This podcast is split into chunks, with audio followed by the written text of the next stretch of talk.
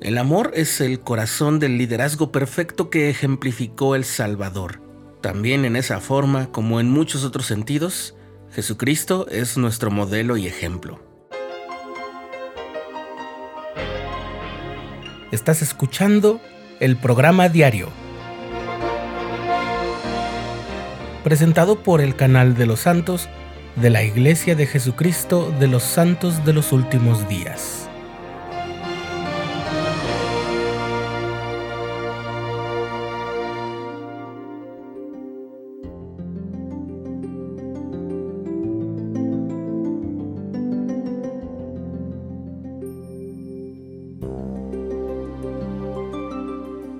A finales del pasado mes de abril, el elder Jeffrey R. Holland del Quórum de los Doce Apóstoles presentó una charla sobre el liderazgo basado en el modelo del Señor ante los estudiantes de la Universidad Estatal de Utah.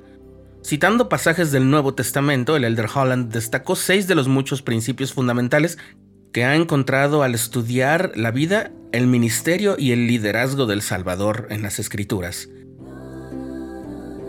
El primer rasgo que destaca el Elder Holland es que El Salvador eligió la causa perfecta. Últimamente oímos mucho de tomar causas para hacer el bien a la humanidad. Bien, pues el amor es la causa que escogió El Salvador. El Elder Holland dice que mediante su expiación, El Salvador ejemplificó el significado del amor e invitó a los seguidores que iban en pos de él a amar como él amaba.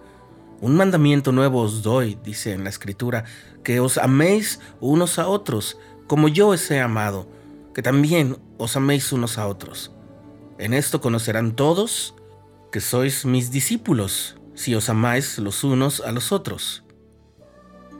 Si vamos a dedicarnos a algo y dar nuestra vida a algo, dijo el Elder Holland, asegurémonos de que sea una causa que valga la pena perseguir, un estandarte que valga la pena portar, una bandera que valga la pena enarbolar. Y de todas las banderas, causas posibles, el amor es infalible como causa, como ya lo dijo el profeta Moroni del libro de Mormón, también recordando a Pablo, el apóstol del Nuevo Testamento. El amor, la caridad, nunca deja de ser y permanece para siempre. Un segundo rasgo que destaca el Elder Holland sobre el ministerio y el liderazgo del Salvador es que él fue totalmente leal y dedicado a la causa que abrazó. Una vez que comenzó a trabajar en su misión, dice el Elder Holland, conservó este ímpetu hasta el final. Nosotros podemos aprender ese grado de compromiso y de constancia y no abandonar nunca la causa que abrazamos. En tercer lugar, el Elder Holland destaca que El Salvador no solamente era un líder, sino también un seguidor fiel. Recordó que mientras implementaba el sacramento de la cena con sus discípulos antes de la expiación en el huerto de Getsemaní y en la cima del Calvario, El Salvador se levantó, se ciñó y comenzó a lavar los pies de sus discípulos. Este fue un gesto destinado a transmitirles, como él dijo, que el que quisiera ser el más grande tenía que ser el más pequeño. Y así el Elder Holland resalta que cuando nos toca ser líderes, vamos a tener que pasar algún tiempo, ya sea figurativamente o de manera literal, de rodillas, con una palangana de agua y lavando pies muy sucios y doloridos, porque los líderes semejantes a Cristo ayudan a otros a superar los desafíos difíciles y los momentos complejos de sus vidas.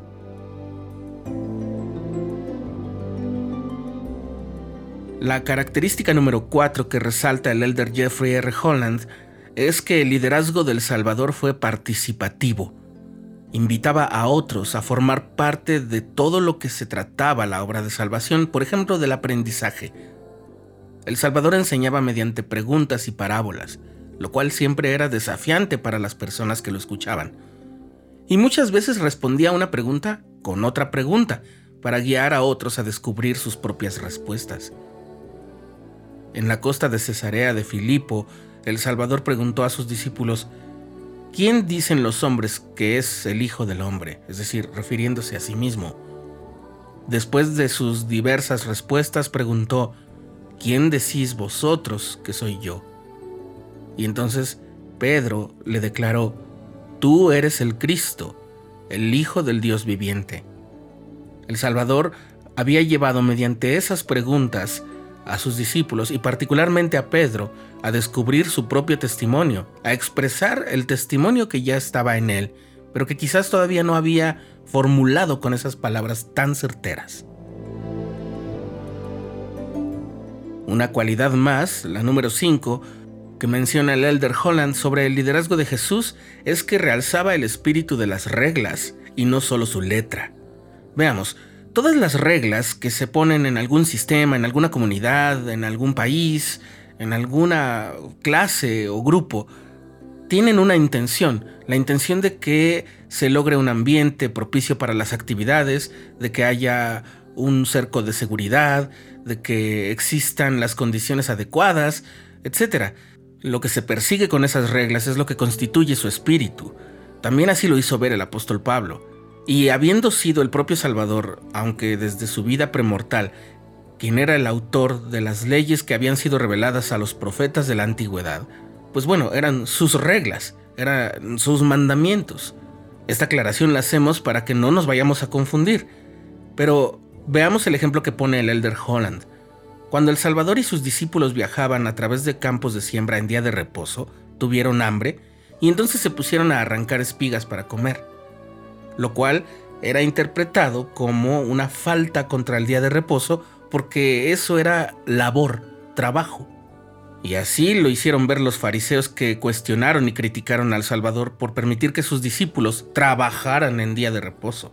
Y entonces el Salvador les respondió que el día de reposo fue hecho por causa del hombre y no el hombre por causa del día de reposo.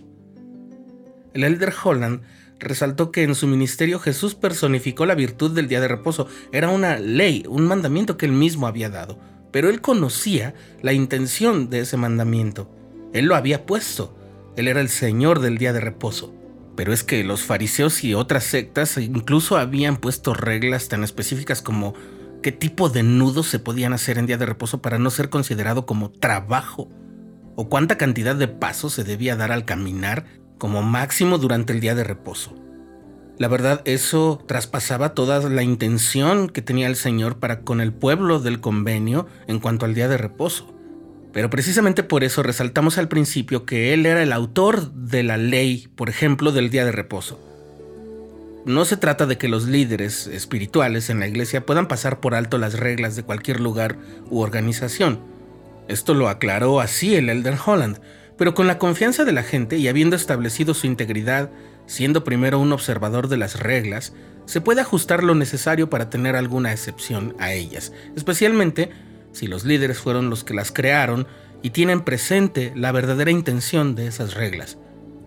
Por supuesto, nunca se dice que podamos pasar por alto los mandamientos o hacer excepciones de nuestra propia autoría. En ese sentido, nosotros no somos los líderes que decidimos si vamos a guardar un mandamiento o no. El Elder Holland se refiere a las disposiciones que hacemos cuando estamos liderando algún proyecto u organización y conocemos las intenciones de los reglamentos y las leyes. Finalmente, el Elder Holland destaca que El Salvador, en calidad de líder, le dio siempre crédito al Padre Celestial. Cuando el joven rico se acercó a Jesús, lo llamó buen maestro, y el Señor le dijo, ¿por qué me llamas bueno? Bueno, no hay nadie, sino solo uno, a saber, Dios. Más tarde, cuando se acercaba al final de su ministerio terrenal y prometía paz a sus discípulos, el Salvador dijo, Voy al Padre porque mi Padre es mayor que yo. Haciendo referencia a estos versículos, el Elder Holland dijo, de principio a fin, a pesar de toda la grandeza de su vida y de toda la magnificencia de su liderazgo perfecto, Cristo desvió ese crédito y en su humildad lo ofreció como un cumplido a su Padre en los cielos. En muchos sentidos somos líderes, guiamos a otras personas mediante nuestra posición, enseñanza y ejemplo. Los padres, las madres, los hermanos, los amigos, los maestros, los líderes del sacerdocio y las demás organizaciones en la iglesia, junto con sus maestros, asesores y demás colaboradores, todos son líderes, todos guían a alguien más. Estas claves nos ayudan a ser líderes como el Salvador lo fue en su ministerio terrenal. y para cumplir esta admonición suya. ¿Qué clase de hombres habéis de ser, aún como yo soy?